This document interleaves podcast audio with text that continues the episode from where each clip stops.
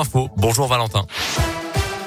Bonjour Mickaël, bonjour à tous et on commence par un point sur le trafic. On rappelle que ce week-end, des travaux de maintenance et d'entretien vont être réalisés dans le tunnel de Fourvière et sur les viaducs de Pierre-Bénite. La circulation est donc interdite aux deux endroits depuis 20h30. Hier soir, elle le sera jusqu'à lundi 5h et ce sans interruption.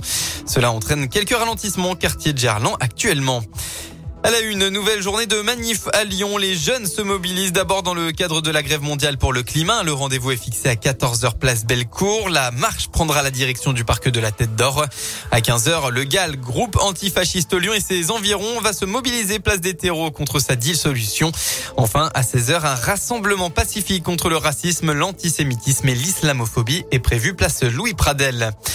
Dans le reste de l'actualité, on en sait un peu plus sur la remise à la pompe promise par le gouvernement au 1er avril prochain. Elle devrait être de 15 à 18 centimes par litre de carburant, selon le ministère de la Transition écologique.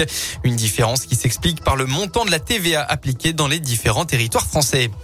Et puis l'État a annoncé ce matin déposer plainte contre le groupe d'EHPAD privé Orpea. Le gouvernement demandera le remboursement des dotations publiques présumées détournées de leur fin sur la base d'un rapport issu d'inspection administrative qu'il ne rendra cependant pas public.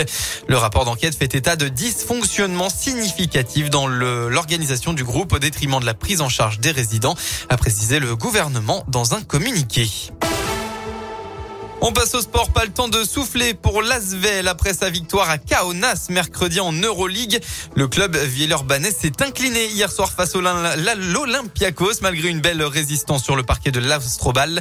Score final 80 à 94 et les cadences infernales continuent puisque les joueurs et le staff ont embarqué dans la foulée de cette rencontre pour Trélazé près d'Angers avec en ligne de mire ce quart de finale de Coupe de France dès ce soir face à Gravelines Dunkerque.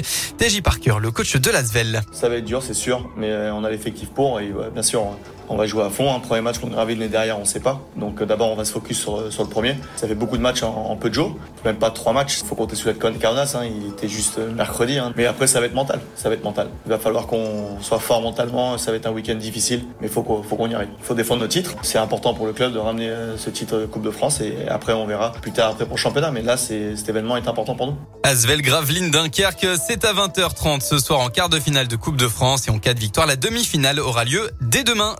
À Trélazé. Enfin en foot, l'équipe de France s'est imposée hier soir dans les toutes dernières minutes du match contre la Côte d'Ivoire. Résultat de buts 1 grâce à des réalisations d'Olivier Giroud et d'Aurélien Chouameni. Voilà pour l'essentiel de l'actualité. On passe à la météo dans le département. Eh bien, c'est simple. Un samedi parfaitement ensoleillé dans le Rhône. Pas un nuage dans le ciel avec côté température entre 17 et 19 degrés au meilleur de la journée.